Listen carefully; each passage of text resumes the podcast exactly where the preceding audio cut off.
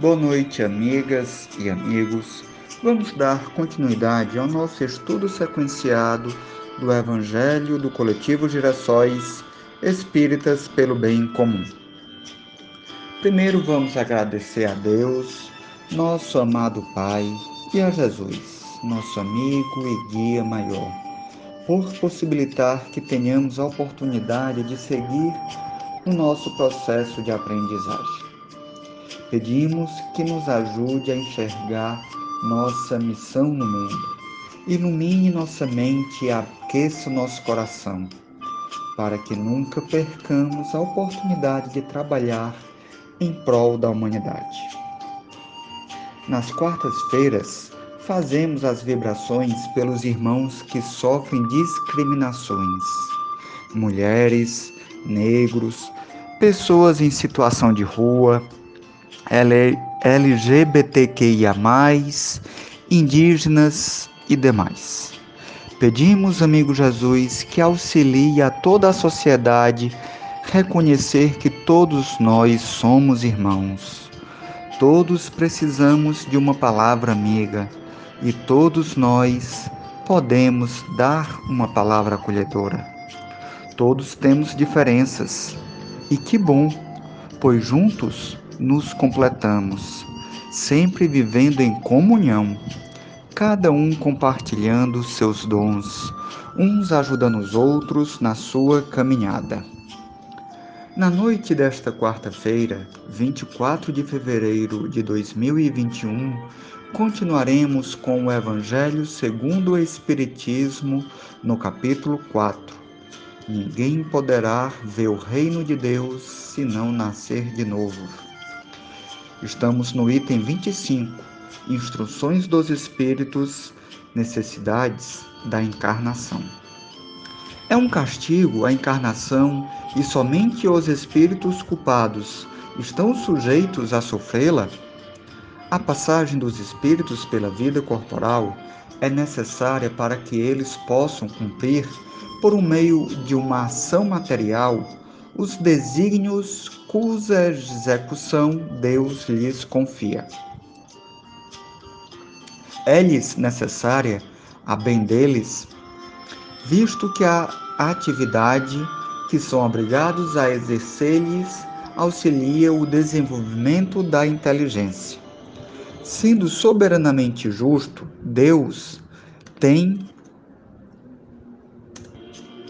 Deus tem de distribuir tudo igualmente por todos os seus filhos. Assim é que estabeleceu para todos o mesmo ponto de partida, a mesma aptidão, as mesmas obrigações a cumprir e a mesma liberdade de proceder. Qualquer privilégio seria uma preferência, e toda preferência uma injustiça. Mas a encarnação para todos os espíritos é apenas um estado transitório. É uma tarefa que Deus lhes impõe quando iniciam a vida, como primeira experiência do uso que farão do livre-arbítrio.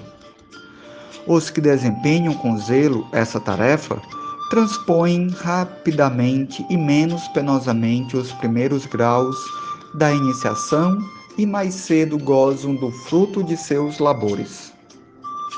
Os que, ao contrário, usam mal da liberdade que Deus lhes concede, retardam a sua marcha e, tal seja a obstinação que demonstrem, podem prolongar indefinidamente a necessidade da reencarnação e é quando se torna um castigo. Mensagem de São Luís, em Paris, 1859. Para completar um pouco os estudos, vamos ler uma questão do Livro dos Espíritos, a questão 132. Pergunta: Qual o objetivo da encarnação dos espíritos? Vem a resposta. Deus lhes impõe a encarnação com o fim de fazê-los chegar à perfeição. Para uns é expiação, para outros, missão.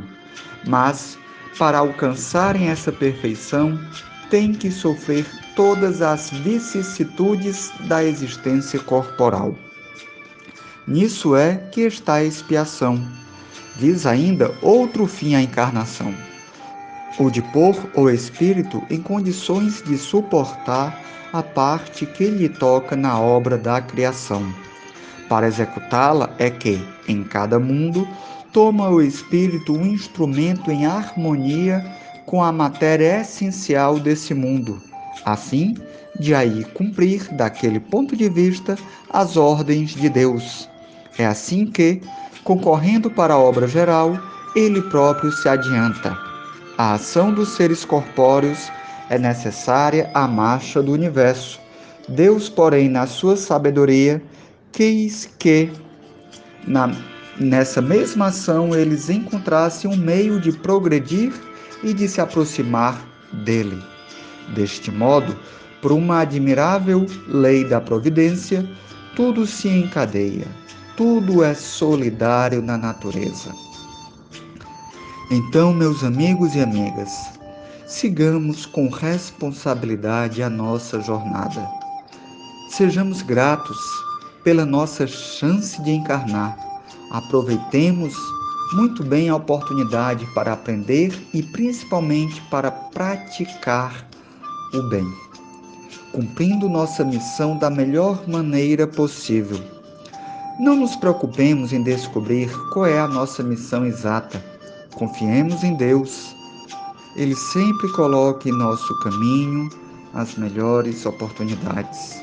Façamos sempre o máximo de bem que pudermos. Executemos da melhor maneira possível todas nossas tarefas do dia a dia, desde a mais simples até a mais complexa.